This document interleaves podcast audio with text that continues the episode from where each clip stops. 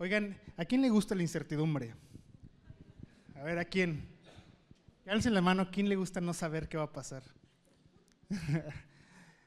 Eh, creo que a nadie nos gusta la incertidumbre. De hecho, creo que eso nos hace muy humanos, ¿no? No saber qué pasa. Porque no tengo control del tiempo, ni sé qué va a pasar con la decisión que voy a tomar. Y la verdad es que eso me pone a pensar qué estaba pensando María cuando estos ángeles se le presentaron y le dijeron, oye, ¿qué crees? Eh, vas a tener un hijo y este hijo va a ser la persona que yo le había prometido, no solamente a mi pueblo, sino a esta humanidad, para que pudiera redimir todas las cosas que nos separaban de Dios. Dice la Biblia en Lucas 1 que se le presentó un ángel, el ángel Gabriel, no cualquier ángel además, eh, y se le presentó a María en su casa, dice el versículo 28, que entrando el ángel en donde ella estaba, dijo, salve muy favorecida el Señor es contigo, bendita tú entre las mujeres, ¿no? Imagínate que se te presenta un ángel y te dice que eres lo máximo, pero no por quién eres, sino por quién puedes ser si tú le das tu vida a Dios. Entonces, ya me pone a pensar en que ya depende de, mi decisión lo que, está, lo que va a pasar, ¿no? Y dice que más ella cuando le vio se turbó por sus palabras y pensaba que la, ¿qué salutación sería esta? Decir como María, ¿de qué onda? ¿Qué está pasando? ¿no? ¿Por qué está pasando esto? Y, pero, pero lejos de tener un, temor, de miedo, de por qué está pasando esto, eh, vio que esto era mucho más real de lo que para ella hubiera imaginado anteriormente. ¿no? Eh, dice que el ángel dijo, María, no temas, porque has hallado gracia delante de Dios, y ahora concebirás en tu vientre y darás a luz un hijo, y llamarás su nombre Jesús. Este será grande y será llamado Hijo del Altísimo, y el Señor Dios le dará el trono de David, su padre. O sea, este ángel está diciendo y le está exponiendo un plan a María. Le está diciendo, tú vas a ser la persona que vas a traer a este mundo a un hijo. Y suena como algo como muy raro porque, pues, digo, eh, ¿por, qué me, ¿por qué me usaría de esa forma? ¿no? Tal vez puedo compartirle a más personas de quién es Dios o algo así. Pero la verdad María no se puso a pensar el por qué realmente. O sea, ella se puso a pensar que lo que Dios le había pedido era suficiente. Y cuando la palabra de Dios es suficiente para nosotros, creo que las dudas se disipan y entonces la incertidumbre la vences con fe. Tú no sabes lo que haces cuando le crees a Dios. Cuando tú le crees a Dios, vences cualquier incertidumbre en tu vida. Y esa incertidumbre, al final del día, eh, lo único que hizo fue unir a María al proyecto de Dios. Qué increíble es unir mi vida al proyecto de Dios. Sentir que voy a ser no solamente parte de una eternidad, sino la eternidad al lado de Dios. Entonces María, pues dijo, claro, por supuesto, le entro. Y, y Dios la usó increíblemente, siendo la madre de un hombre que probablemente no necesitaba ser educado, pero sí necesitaba tener la experiencia de un ser humano, para hacernos a nosotros y demostrarnos a nosotros que la vida al lado de Dios sí es posible y que la vida lejos de Dios también es posible, pero es muy costosa. Déjame decirte que en el proyecto, este realmente el proyecto de la Navidad no parte desde los pastores ya sabes, pastoreando y viendo a los ángeles, como leía ahorita Jackie y Mau. Eh, realmente el proyecto nace desde Génesis. Si nos vamos desde Génesis, vamos a encontrar a otra mujer, otra mujer que tenía el proyecto de Dios disponible a su alcance, 24/7. Y este proyecto eh, fue cautivante porque al final del día ella, Eva, me estoy refiriendo a Eva, ella separó completamente lo que Dios quería para su vida. Y no estoy, aquí no hay buenos ni malos, simplemente personas que tomaron una decisión y que esa decisión los deparó en un eh, futuro diferente, ¿sabes? Eh, el diablo llegó y le dijo, oye, pues si tú, si tú comes del fruto del bien y del mal, pues vamos, ¿por qué no leemos mejor el pasaje y no se los cuento? Más fácil. Eh, vamos a Génesis 3. Tienes tu Biblia, eh, me va a ayudar muchísimo em, que, lo, que, lo, leas. Ah, ok, Génesis. Pero la serpiente era astuta, versículo 1, más que todos los animales del campo que Jehová Dios había hecho, la cual dijo a la mujer, con que Dios os ha dicho, no comáis de todo árbol del huerto. A esta mujer también se le presentó una persona y esta persona también llegó con una propuesta. Y dijo, ¿con qué Dios te ha dicho esto? No debes de comer de ese fruto. Y la mujer respondió a la serpiente, el fruto de los árboles del huerto podemos comer. O sea, yo sí puedo comer, pero pues de este árbol justamente no puedo comer. Eh, dice, pero del fruto del árbol que este, este está en medio del huerto, dijo Dios, no comeréis de él ni le tocaréis, para que no moráis. Entonces la serpiente dijo a la mujer, pues no vas a morir, ¿no? La mujer fue, le presentaron un proyecto engañoso, un proyecto que no llevaba a ningún lugar, pero sí tenía una trascendencia eterna. Déjame decirte que todas las decisiones que tomamos tienen una trascendencia eterna y temporal en esta tierra. Dice, entonces la serpiente dijo a la mujer, no moriréis, sino que sabe Dios que el día que comáis de él, serán abiertos vuestros ojos y seréis como Dios, sabiendo el bien y el mal. ¿Y qué creen? La mujer, vio la mujer que el árbol era bueno para comer y que era agradable a los ojos y árbol codiciable para alcanzar sabiduría, y tomó de su fruto y comió, y dio también a su marido, el cual comió a sí mismo para ella. Déjame decirte, ¿quién honestamente piensa en las consecuencias cuando se trata de ti? Cuando algo se trata de mí, yo no pienso en qué va a pasar. ¿no? Eh, lo que yo soy, es más, el diablo llegó y colocó la mirada de Eva en el único lugar donde no podía tener Eva algo, ¿sabes? Eh, ¿En dónde está nuestra mirada hoy? ¿En lo que no tengo? ¿Sabes? Muchas veces somos engañados de esta forma y constantemente estamos siendo engañados de esta misma manera. ¿Qué no tengo? Todos aquí queremos algo. A mí si alguien llega y me dice, no, yo no quiero nada de, este, de esta vida, es una total mentira. Todos queremos algo, ¿sabes? Y Eva quería, estaba deseando algo que no necesitaba. Y también nosotros muchas veces decíamos cosas que no necesitamos. Pero ¿qué creen? Eh, nosotros muchas veces nos, nos convertimos en todo lo que no tenemos, pero nos gustaría tener. Y además, déjame decirte que la diferencia entre María y Eva es que María sentía honra de unirse al proyecto de Dios, mientras Eva tenía deshonra al separarse del proyecto de Dios. ¿En dónde quieres estar tú? ¿En el lugar donde se rompió todo? ¿Donde hubo separación? ¿Donde ya no, ya no fue nada igual? ¿O en el lugar que permitió unificarnos a ese proyecto de Dios, porque realmente el proyecto de Dios es que todos estuviéramos cerca de Él, pero nuestro deseo de tener lo que no tenemos nos separó de Él completamente. Y entonces vemos una realidad eh, simple en nuestra vida, ¿no?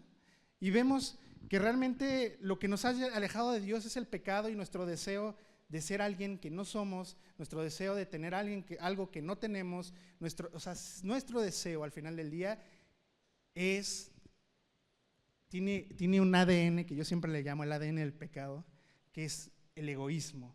Siempre se va a tratar de mí. Siempre se va a tratar de mí y de nadie más. Y lo que a mí me convenga es lo que voy a hacer, porque no pienso hacer algo para los demás. ¿Sabes? Cuando tú das mordidas, o alguien da mordidas, o yo doy mordida, ¿quién es el más beneficiado? Pues yo, porque me zafo de la bronca. Cuando yo miento, ¿quién es el más beneficiado? Pues yo, porque aparento que yo estoy bien y los demás no. Cuando yo hago algo que no está correcto, ¿quién es el más beneficiado? Yo constantemente estoy pensando en qué me va a beneficiar a mí. ¿Sabes? No me puedes negar esto. Estamos todos de acuerdo. Y Eva pensó en sí misma, pero ¿qué crees? Llegó un ángel con María y le dijo, oye, quiero usarte, pero de esta forma. Y María en vez de decirle, oye, no, ¿qué onda? Así, así yo no juego, le dijo, va. Y entonces disipó su incertidumbre y, mientras Eva ni siquiera tenía incertidumbre porque ella le creyó a alguien que la engañó, terminaron en dos lugares completamente diferentes, o en dos decisiones completamente diferentes. Eva se fue al cielo, se, arrepintió, ¿sabes? Ella, ella, ella sí está delante, o sea, continúa teniendo eh, ese lugar en la presencia de Dios. Pero déjame decirte que por un lado veo separación, eh, personas queriendo recibir lo que no tienen, pero rechazando el único regalo que Dios quiere darle. ¿Quieres algo? Dios te lo quiere dar, pero no lo quieres. Qué irónico, ¿no? es increíble que Dios esté dándonos un regalo y lo queramos rechazar. Pero si has querido algo toda la vida, ¿por qué no agarras esto? Es que no, quiero lo que Dios quiere, quiero lo que yo quiero. Híjole, ya cuando lo digo así suena medio raro, ¿no? Suena así como de, no soy tan malo como lo dices, ¿no? Pero en realidad sí somos y siempre estamos buscando esto, ¿no?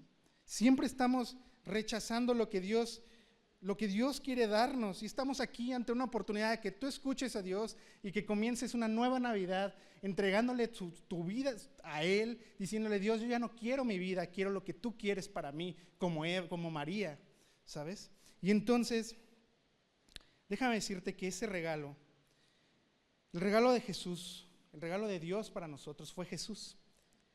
Todos vemos esta escena bien bonita del nacimiento con el pesebre y los pastores y llegaron estos eh, magos, nuestros sabios que querían dar estos regalos. Qué padres escenas, la verdad son muy bonitas.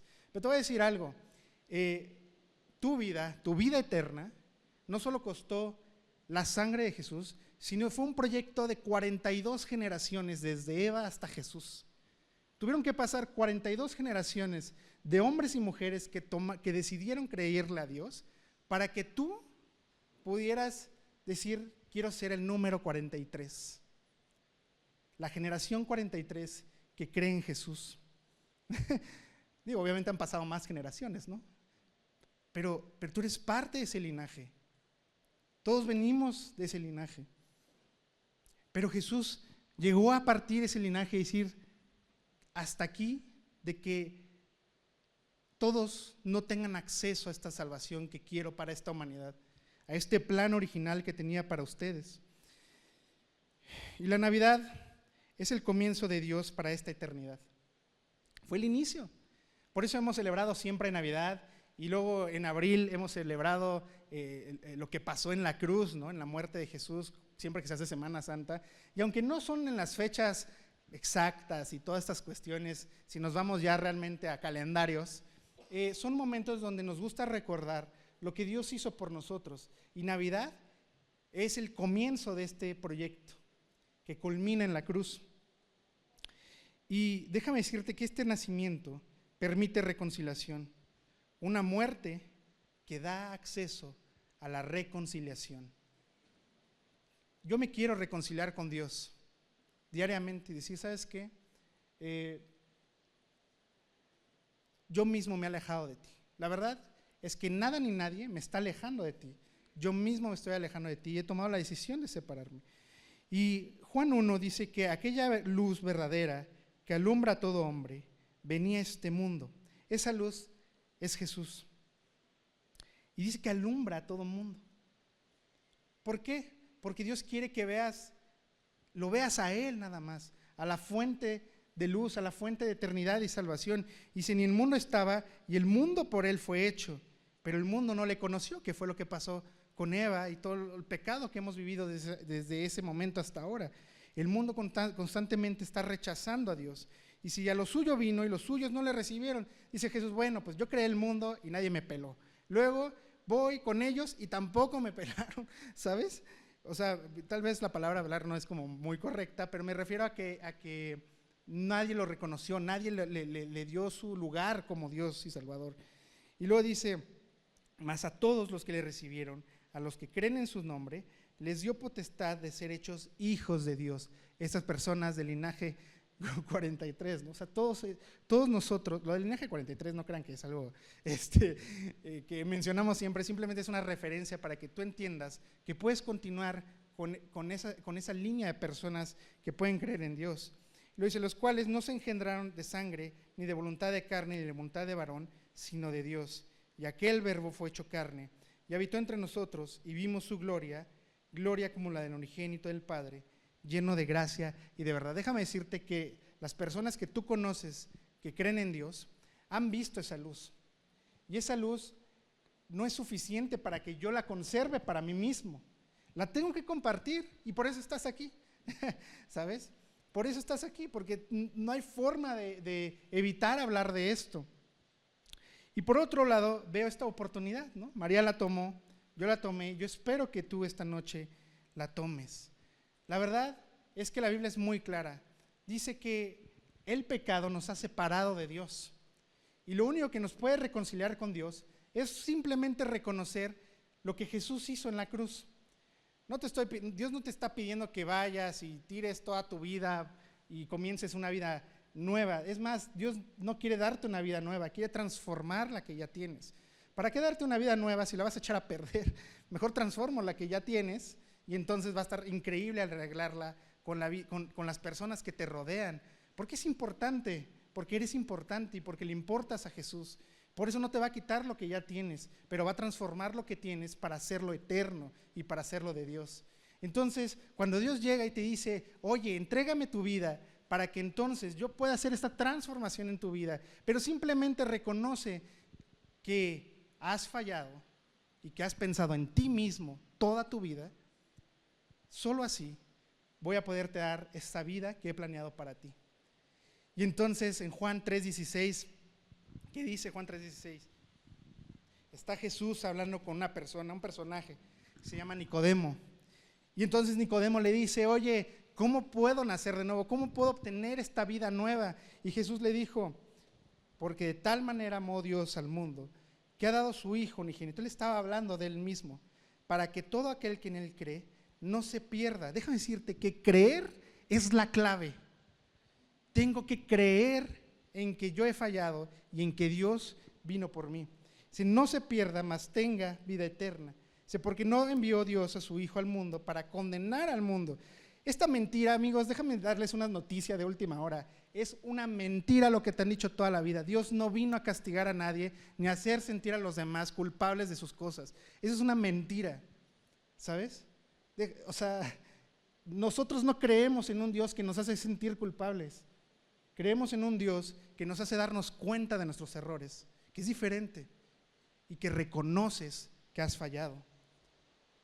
No se, no se dice, porque no vino Dios al mundo para condenar al mundo, sino para que el mundo sea salvo por él. El que en él cree no es condenado, pero el que no cree ya ha sido condenado. ¿Con qué se condenó? Pues con su propia vida.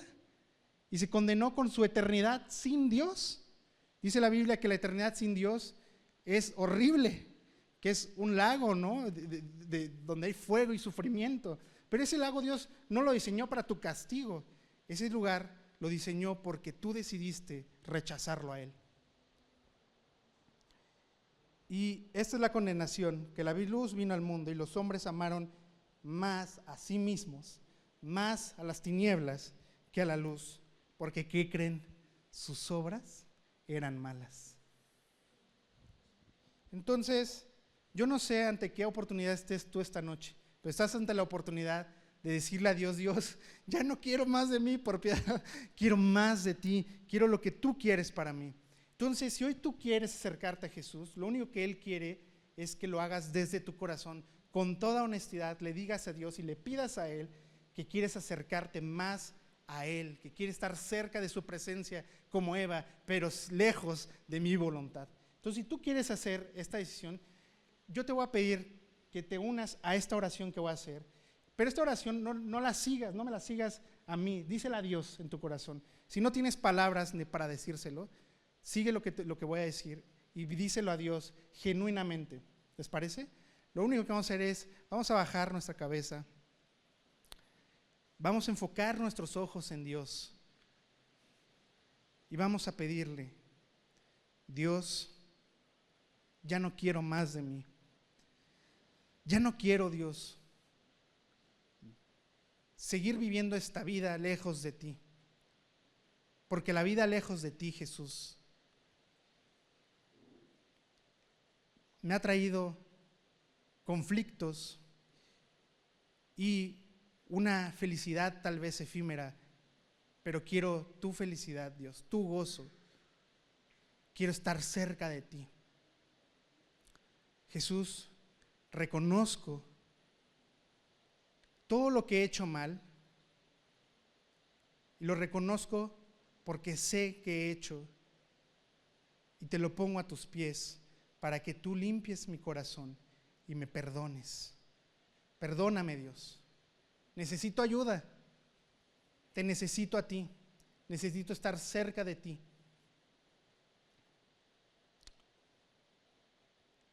Gracias, Padre, por el sacrificio de tu Hijo Jesús. Y gracias porque permitiste que naciera para que esto fuera posible y este proyecto fuera consumado en mi vida. En el nombre de Jesús te lo pido. Amén. Qué increíble es pedir ayuda. Cuando pides ayuda, ya no estás solo. Uno, qué padre. Ya no andas solo en la vida. Dos, cuando pides ayuda, eh, entras en una nueva condición de tu vida, en la condición de que soy humano, necesito ayuda. Quien no necesita ayuda no es humano, la verdad. Nadie puede solo. Pero por eso Jesús extendió a su Hijo Jesús para que pudiera darnos esa transformación. Si hoy tomaste esta decisión, al final vamos a pedirles que eh, nos den a conocer quiénes tomaron esta decisión, porque queremos hacerles un regalo. Y ese regalo es una Biblia, como esta. Y fíjate que esta Biblia tiene una peculiaridad, que es, em, Dios nos dejó en esta Biblia toda la verdad acerca de Él y de nuestra vida, cómo Él quiere trabajar en nuestra vida.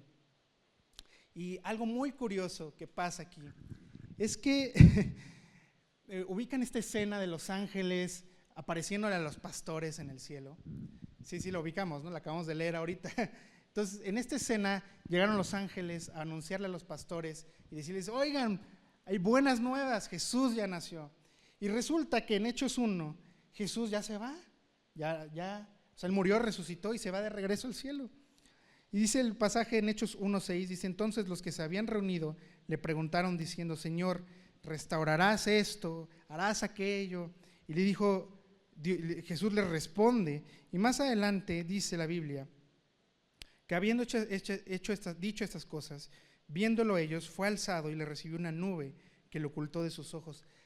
Hoy conocemos cómo nació Jesús, pero también sabemos cómo se fue Jesús. Jesús se fue en medio del cielo, en el mismo lugar donde fue anunciado. ¿Y qué creen? Todos aquí abajo nos quedamos. Jesús va a regresar, pero mientras estamos aquí.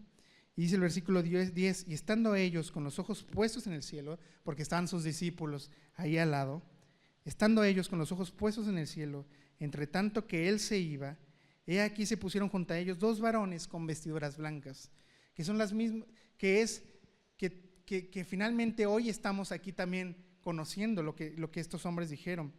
Dice, ¿por qué estáis mirando al cielo? ¿Sabes? O sea, ¿por qué seguimos mirando y, esperando en, en, Dios? Obviamente lo tenemos que seguir haciendo, pero dice, ¿por qué lo sigues haciendo? Y dice, este mismo Jesús que ha sido tomado de vosotros al cielo, así vendrá como le habéis visto ir al cielo. Eh, Dios va a regresar pronto, pero en ese tanto, que creen? Dios nos dejó su palabra para que fuera proclamado de la misma manera que el día de los pastores. Entonces, esto es un eco de la eternidad.